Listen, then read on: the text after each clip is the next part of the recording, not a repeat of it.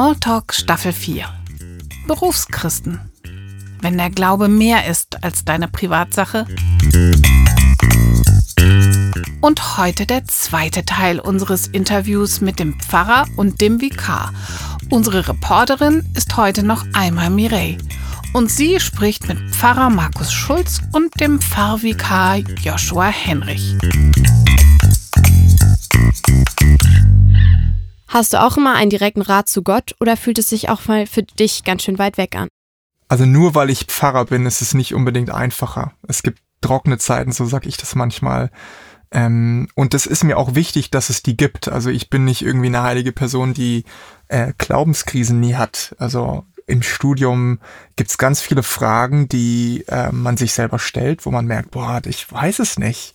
Ich hatte zum Beispiel einmal eine Zeit, wo mir aufgefallen ist, dass ich auch wenn ich scheinbar frei bete, immer das Gleiche sage. Und da habe ich gemacht, aber was sage ich hier eigentlich? Zu wem rede ich eigentlich und wo kommt es her? Und dann ist mir auf einmal das Beten sehr schwer gefallen, weil ich mich jedes Mal, wenn ich gebetet habe, wie von oben selbst angeschaut habe und gefragt habe, Joshua, was machst du jetzt da eigentlich gerade?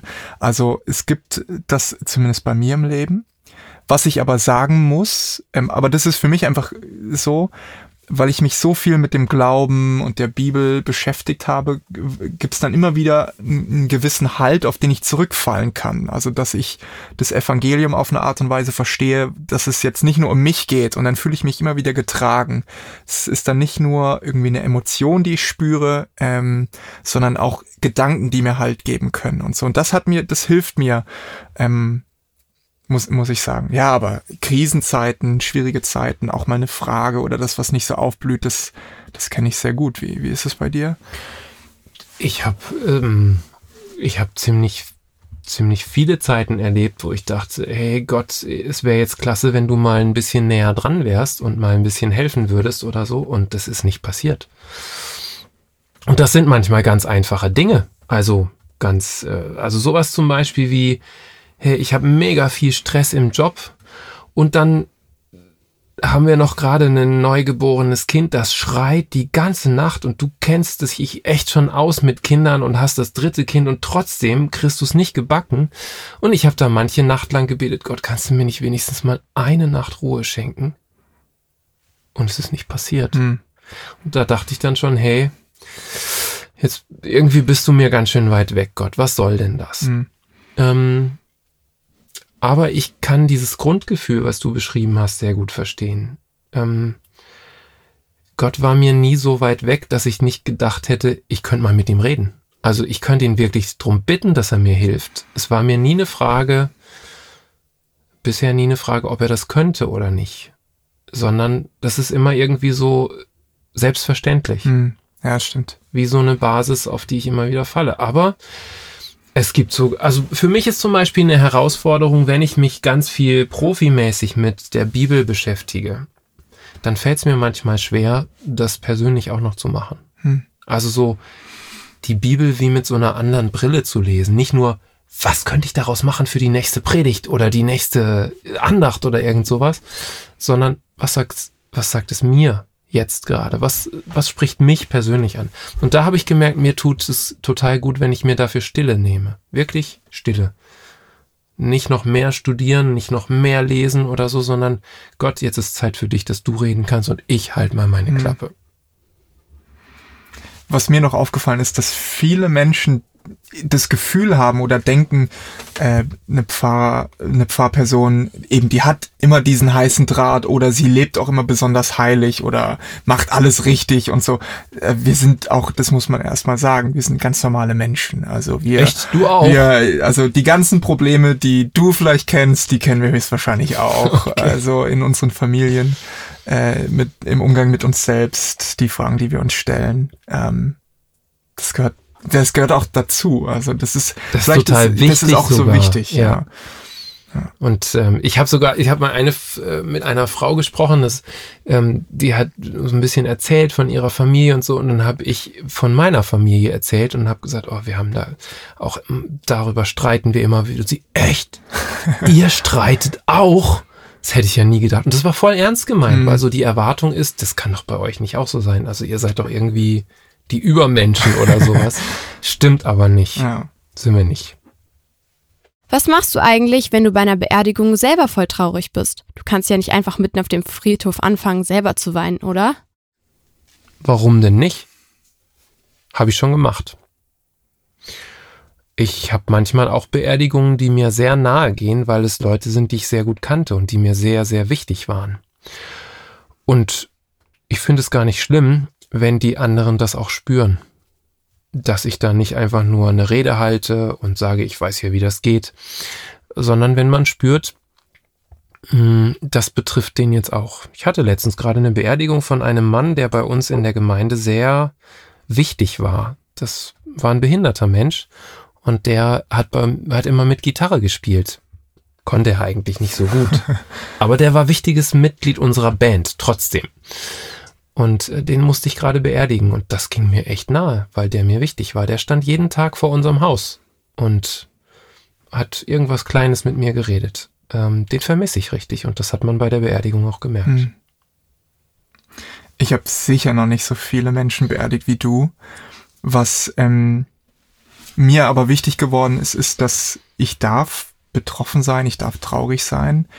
Ähm, und das ist völlig in Ordnung. Womit ich persönlich aber häufig ringe, ist, ähm, irgendwie spüre ich die Verantwortung, dass ich trotzdem noch was sagen kann, irgendwo Hoffnung geben kann und dass es nicht so leer bleibt. Und das ist auch nicht immer ganz so einfach, weil manchmal Schmerz, Todesfälle da sind, wo so viele Fragezeichen da sind. Und dann ist irgendwie so, was kann jetzt hier eigentlich noch leuchten und was können wir hier sagen? Und die Frage beschäftigt mich dann, dann manchmal, dass ich auf der einen Seite ist völlig okay, wenn ich betroffen bin, aber wie kann ich jetzt mit Menschen so einen Gottesdienst gestalten, dass jetzt hier eine christliche Hoffnung zur Geltung kommt. Das beschäftigt mich dann schon immer wieder, weil mein, Ans mein Anspruch wäre hier, dass, ähm, dass ich hier was sagen kann. Ja, das ist so ein bisschen in der Funktion bin ich dann doch drin. Kann ich gut verstehen und äh, mir geht's auch so, dass ich ähm, es wichtig finde, nicht völlig hilflos zu werden. Also hm. selbst wenn ich betroffen bin, habe ich ja auch eine Verantwortung. Das sehe ich genauso für die Menschen, die da sind. Ich muss denen auch sagen, wie geht's jetzt weiter? Ich kann ja nicht einfach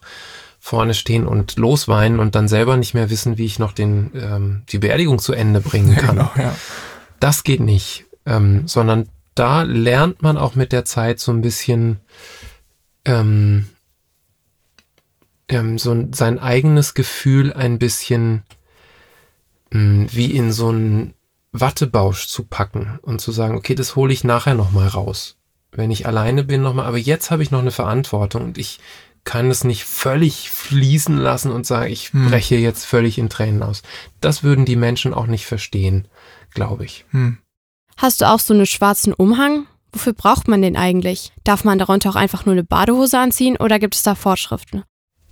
Ja, ich habe einen schwarzen Umhang, den braucht man zum Batman-Spielen.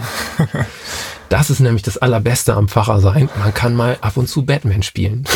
also der, der Joshua hat ja eben schon gesagt, dieser Umhang heißt Talar. Und ähm, der kann manchmal eine ganz gute Hilfe sein. Zum Beispiel, wenn es Leute gibt, die keine Ahnung haben, wie man sich richtig gut anzieht dann ist so ein Talar eine echte Hilfe. Den wirft man einfach oben drüber und du siehst nicht, was für einen schlimmen Pulli der unten drunter anhat. Oder nur Badehose. Oder nur eine Badehose. Es gibt keine Vorschriften. Gibt es bei euch in der Schweiz Vorschriften, es was man irgendwie da drunter anhaben nee. darf? Nee, ne? Nee. Genau, bei uns auch nicht. Ähm, es ist ganz gut, wenn man ein bisschen drauf achtet, was man für Schuhe anhat, ehrlich gesagt, und mhm. was für eine Hose noch unten ja. rausguckt. Das ist ganz geschickt, weil er, hey, ihr müsst mal drauf achten, wenn ihr in die Kirche geht und ihr seht einen Pfarrer, der hat zum Beispiel rot-weiß karierte Chucks an unter seinem schwarzen Talar. Ich wette, ihr guckt den ganzen Gottesdienst über nur auf die Chucks. Ja, es sieht richtig komisch dann sieht aus. Sieht komisch aus. Ja, und ja. du hast auch echt keine Aufmerksamkeit mehr für das, was gebetet wird oder sonst wie. Mhm. Deswegen ist es ganz wichtig, ein bisschen zu gucken, was ziehe ich denn an. Ähm, aber eben, es gibt keine Vorschriften. Und ja. es gibt tatsächlich Leute, die gerade auch in heißen Ländern äh, eine kurze Hose und ein T-Shirt drunter anziehen. Mhm. Das ist voll okay. Müsst ihr den Talar bei euch tragen im Gottesdienst immer? Nee, wir haben uns in unserer Gemeinde in der Christuskirche sogar dafür entschieden, ihn nur noch selten anzuziehen. Ich ziehe ihn immer bei Beerdigungen an. Und dann, wenn ich merke, das ist für die Menschen, die heute im Gottesdienst sind, sehr wichtig, weil sie sonst irritiert sind, hm. dann ziehe ich ihn an. Sonst in der Regel nicht. Sonst habe ich eine Jeans und ein Jackett hm. an im Gottesdienst. Genau.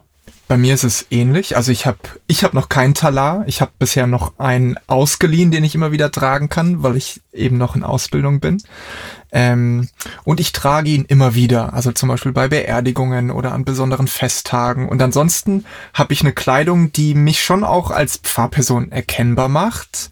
Die ist irgendwie wie so reserviert für den Sonntaggottesdienst. Ähm, aber das ist jetzt nicht gleich der, der große Talar, ähm, weil manche haben auch ein bisschen Respekt vor dem Talar. Die fühlen sich da nicht so ganz wohl. Die haben das Gefühl, der Pfarrer, der macht jetzt hier einen auf besonders gut. Das ist überhaupt nicht das Anliegen von dem Talar. Also wir wollen damit nicht sagen, dass wir jetzt irgendwie hier viel Macht besitzen oder was besser wissen. Ähm, darum geht's nicht. Worum geht's denn eigentlich? Das wäre ja noch so eine Frage, oder? Hm.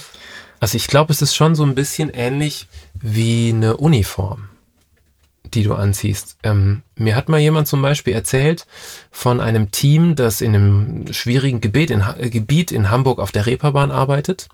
Junge Leute und die haben immer eine Jacke an, auf der steht drauf, wir gehören zu dem Team Heilsarmee. Und wenn sie diese Uniform, diese Jacke anhaben, dann wissen sie, ich bin safe. Mir Hm. tut keiner was, weil die Leute wissen, wer ich bin. Und ein bisschen ähnlich ist das mit dem Talar schon auch ähm, wenn du den anhast, dann wissen die Leute, wer du bist und in welcher, ähm, welchen Job du hast, welche Funktion. Ja, genau. Wo kriegt man den Talar eigentlich her? Gibt es da extra Pfarrergeschäfte für? Ja, es gibt extra Talarschneiderinnen. Ähm, da gibt's so ein paar, nur noch sehr wenige. Es werden ja immer weniger Talare gebraucht. Und die schneidern das nicht nur für Pfarrer, sondern auch für Richter oder so. Für unterschiedliche, die dann ähm, so einen Gewandschneider brauchen. Die kommen tatsächlich extra dann. Also bei uns war das so, ich weiß nicht, wie es bei euch ist. Mhm. Mm, Es gibt so in der Ausbildung ein Predigerseminar und da kommt dann einen Tag lang die Talarschneiderin, vermisst deinen Hals und deine Schultern und deine Taille und was du alles so brauchst und dann kannst du den bestellen. Mhm. Und ähm, das haben wir auch so gemacht. Ist total spannend. Ja, es ist wirklich spannend. Und äh, das ist eine ganz eigene Welt. Es gibt dann so einen Stoff und so einen Stoff, den Ja. man auswählen kann, auch wenn das immer schwarz ist.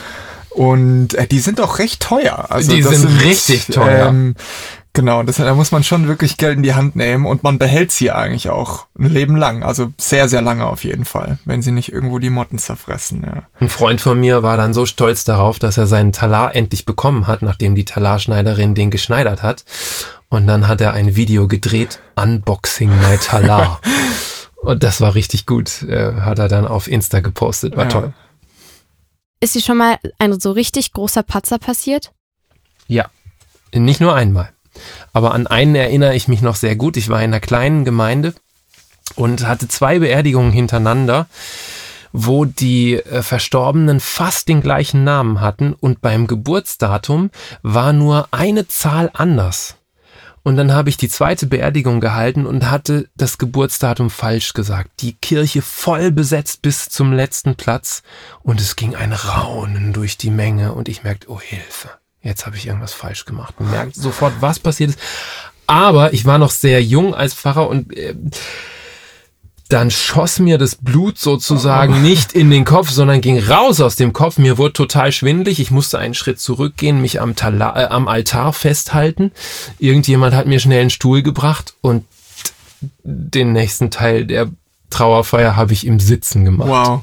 Am nächsten Tag kam meine Frau ins Blumengeschäft im Nachbarort und hörte, wie die Verkäuferin sagte, Herr Schock hört, Hochwürden ist umgekippt gestern. Und dann sagte die andere Verkäuferin, pass auf, das ist seine Frau. Okay, so eine, so eine Geschichte habe ich noch nicht zu bieten. Das war mein Patzer, den vergesse ich noch. Ähm, also ich habe natürlich, also immer wieder Versprecher. Ich kann mich dran erinnern, ich war auf dem Friedhof und es war ein besonderer ähm, Gottesdienst, weil wir einmal im Jahr alle Personen einladen, die im letzten Jahr ähm, jemanden verloren haben, den wir beerdigt haben von der Kirche. Und die werden alle eingeladen, man feiert einen Gottesdienst mit ihnen und sie können sich an die verstorbene Person nochmal erinnern. Und da war ein Stadtorchester da. So. Und da habe ich äh, zum Beispiel das Stadtorchester komplett beim falschen Namen genannt. So. Und das sind solche Kleinigkeiten, aber eigentlich ist es also es ist natürlich blöd, weil da extra Leute sich für monatelang geprobt haben und so weiter und dann äh, sagt man irgendwie den, den falschen Namen von ihnen. Und, so, und solche Sachen passieren dann doch immer wieder. Aber irgendwie, dass ich umgekippt bin, noch nicht. Bist du mal über dein Talar gestolpert? Ah, so richtig heftig noch nicht, aber ich bin schon reingelaufen Kennst du das so? Du steigst eine Treppe hoch mhm. und äh, müsstest ihn eigentlich hochhalten, aber hast in der einen Hand einen Abendmahlskelch und in der anderen ein Mikrofon und dann musst du irgendwie die Treppe doch noch hoch. Da bin ich schon mal in den Talar gelaufen und dann kommst du nicht weit. Ja. ja. Na, da stehst du auf dem Talar und willst ja. ein, dann musste ich zwei Schritte zurückgehen und dann ja, nochmal an. Und dann, ja. Genau. Aber äh, also häufig wirkt es doch sympathisch. Also das wurde mir immer wieder gesagt, wenn wir mal Fehler machen im Gottesdienst, also wir versprechen uns oder so. Eben dann erzählt man es im Dorf und alle wissen es, aber die meisten finden es dann, ah ja, guck mal, das passiert dem doch ja. auch. Das also. Ja. Das hat uns sogar auch in der Gemeinde, haben uns das schon Leute gesagt, es ist schön, dass man bei euch Fehler machen darf. Hm. Das finde ich auch wichtig, weil das ja. zum Leben dazugehört. Das ist sehr, sehr wichtig. Und was ist das Allerbeste an deinem Beruf? Da gibt's viele Sachen, die richtig gut sind. Das Allerbeste, dass es so vielfältig ist. Also der Beruf wird einfach nicht langweilig, weil du du heute noch nicht weißt, was du morgen alles erleben wirst mit Menschen, welchen Menschen du begegnest und ähm, du kannst so viel von deinen Gaben einbringen.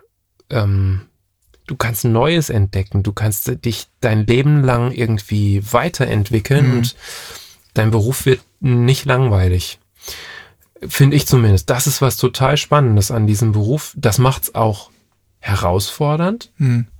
Weil es auch nicht ohne geht, glaube ich. Also ohne irgendwie diese Vielfalt zu leben. Aber das ist ein Riesengeschenk. Du hast wirklich einen Tag Schule, einen Tag äh, ein ernstes, tiefes Seelsorgegespräch, dann kannst du Musik machen mit jemandem, mhm. kannst äh, Te Technik machen, weil du mal irgendwie einen, einen, Hot einen, einen Podcast aufnimmst oder sonst was. Und das ist total spannend an mhm. dem Beruf. Finde ich toll. Ich glaube, für mich wäre das sehr ähnlich, die Vielfältigkeit. Was ich vielleicht noch ergänzen möchte, ist für mich das, was es so schön macht, ist letztlich das, worüber wir reden dürfen. Nämlich äh, die, die Geschichte von Jesus, das Evangelium, so nennen wir das. Und das bedeutet, dass wir Menschen in ihrem Erfolg, in ihrem Zerbruch, äh, was, und nicht nur erzählen, das sind nicht nur Worte, sondern es kann auch eine Geste, eine Handlung sein, mitgeben können, die wirklich tröstet, die Licht spendet, die Freude schenkt, die befreit und das zu sehen, manchmal in Einzelgesprächen oder im Gottesdienst, dass wirklich so wie so eine Last von der Schulter fällt oder, oder Menschen sich auf einmal aufrichten und sagen, boah, so kann ich jetzt ja. irgendwie Vater oder Mutter oder was auch immer sein. Das gehört zu den schönsten Momenten für, für mich. Und da finde ich sogar Beerdigungen besonders schön. Mhm. Also auch wenn das eigentlich verrückt ist, ne? was ja. ist an Beerdigungen schön, aber wenn du erleben kannst, ähm, dass Menschen getröstet werden ja. bei so einer Beerdigung oder dass sie ähm, vorher zerstritten waren und dann sich irgendwie die Hand reichen konnten. Das sind so Dinge, mhm. wo ich merke, wow, da ist irgendwie was spürbar von dem, was Jesus sich vorgestellt hat. Ja. Und was ist das, was du so richtig doof findest?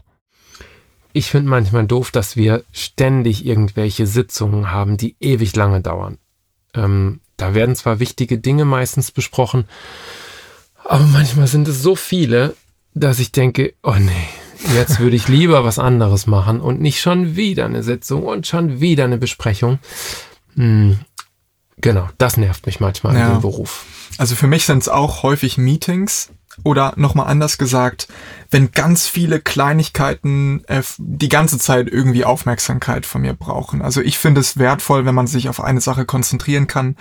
Aber dann kommt die Person und möchte irgendwie darüber sprechen und da muss man noch diese E-Mail schreiben, weil in einem halben Jahr ist dieser Gottesdienst und dass man so schnell abgelenkt wird. Und, und ich glaube, das ist für mich eine Herausforderung und es strengt mich immer wieder an, wenn ich sage, jetzt würde ich gerne wirklich hier sein und es gibt so viele andere Dinge, die scheinbar auch passieren. Das, ja, eben, das ist sozusagen die Schattenseite von dem Vielfältigen. Ja, genau. Findest du, das Pfarrersein ist ganz genauso, wie du es dir damals vorgestellt hast? Ich glaube, ich hatte kein fertiges, keine fertige Idee davon. So stelle ich mir das vor und deswegen mache ich das. Also zumindest nicht so, dass ich irgendwie das wie so ein so ein ähm, fertig eingerichtetes Haus habe. Ich mache die eine Tür auf, da ist das eine vom Pfarrersein drin und in dem nächsten Zimmer ist das andere vom Pfarrersein, sondern mehr wie mh, hm, so eine Landkarte oder wie, wie so ein Bild von so einer großen, großen Landschaft. wo ich wusste, da will ich gern rein. Und dann aber eher entdecken, was gibt's da noch und was gibt's da noch und was gibt's da noch. Und das ist tatsächlich so. Hm. Also ich entdecke immer wieder was Neues. Die Kirche verändert sich auch total krass hm. gerade. Ja. Und ähm, da verändert sich auch das Pfarrersein total. Im Laufe der Jahre, in denen ich jetzt Pfarrer bin, hat sich das schon sehr, sehr verändert. Und weil ich aber kein fertiges Bild davon habe, sondern irgendwie mehr so das Gefühl, ah, Gott und ich, wir gehen hier jetzt irgendwie gemeinsam durch und das ist wie so ein Entdecken, was als nächstes kommt. Deswegen finde ich das eigentlich gut. Es macht Spaß. Ja. Für mich ist so, dass zuerst jetzt nicht so viel Überraschendes war. Also man kann sich denken, es gibt Gottesdienste, man bereitet sich auf die Gottesdienste vor, es gibt Seelsorge und so weiter. Was mich aber wirklich überrascht hat, ist, wenn man dann selbst drin ist, man ist ja mit sich selbst in dem Pfarramt und man merkt, ich habe Hobbys, mir gefällt das, ich habe Vorlieben, ich gehe gerne dorthin in den Urlaub und ich habe Freunde, die sind auch einfach einfach irgendwelche Personen in, äh, in einem Familienkontext, die gerne Fußball spielen oder was auch immer. Und ich glaube, das war für mich das Überraschende, dass da äh, Pfarrpersonen sind, die lieben Rap oder die machen dieses oder jenes. Das sind einfach ganz normale Menschen, so. Weil ich hatte immer so, ey, man hat so ein bisschen hohes Bild von dem Pfarrer so gehabt, so. Der lebt doch nicht normal, so. Nee, also das, man lebt ganz normal auch ein Stück weit als, als Pfarrperson. Und das habe ich, glaube ich, unterschätzt. Was ist das Lustigste, was dir als Pfarrer jemals passiert ist? Da fallen mir zwei lustige Sachen ein. Das eine ist, ähm, ich habe mich mal vor einem Gemeindeglied verbeugt, so richtig tief. Und es war so, dass ich ähm, im, im Wald Mountainbike gefahren bin und kam gerade mit einem ziemlichen Affenzahn ähm, aus einem Waldweg raus auf eine kleine Straße und von oben kam ein Jeep. Ich musste voll in die Eisen gehen, bin über den Lenker drüber und lag so seitlich vor dem Auto. Ist nichts passiert, keine Angst. Aber dann kurbelte der oder ließ die Scheibe runter, der Fahrer von dem Auto und sagte, ah, Herr Pfarrer. das war sehr lustig, vor allen Dingen auch, weil nichts passiert ist. Das andere ist, hm, wir mussten auf einem Konfi-Camp, wir durften auf einem Konfi-Camp eine Jugendliche taufen. Die hat sich kurzfristig entschieden, ah, ich will jetzt doch noch getauft werden. Und äh, dann hatten wir kein Taufbecken, weil die wollte so richtig mit Untertauchen getauft werden. Und dann sind wir so auf dem Platz rumgegangen und haben geguckt, was können wir denn jetzt nehmen, was können wir denn jetzt nehmen? Und haben ein altes Ölfass gefunden. Wow. Und haben sie in, ah, das haben wir dann toll beleuchtet und mit Tüchern und so weiter. Und dann haben wir sie tatsächlich in diesem Ölfass getauft. Und das äh, war sehr lustig. Das war ein sehr schöner Gottesdienst. Mir fallen ganz unterschiedliche Geschichten ein und häufig sind sie verbunden mit irgendwelchen Jugendfreizeiten. Also ja, da ja, passiert natürlich immer so viel ja. unterschiedliche Sachen. Also ein, zum, äh, ein, ein Beispiel.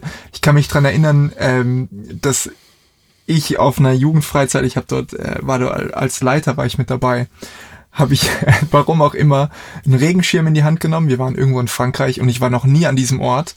Und ich habe eine Stadtführung gemacht, weil ich einfach Lust drauf hatte ohne jemals in der Stadt gewesen zu sein. Du hast geführt. Genau, ich habe eine Stadtführung gemacht und ich habe einfach wirklich für eine halbe Stunde irgendetwas erzählt, was einfach keine, keine Ahnung dieses Gebäudes von 1723 so okay. und es hat einfach alles war frei erfunden in dem Moment. Natürlich habe ich das dann später erzählt, aber so, solche Sachen passieren die ganze Schön, Zeit ja. auf, auf Freizeiten und genau. da haben wir schon richtig richtig viel Spaß. Ja, von Freizeiten könnte man echt erzählen. Das ist ja. richtig gut.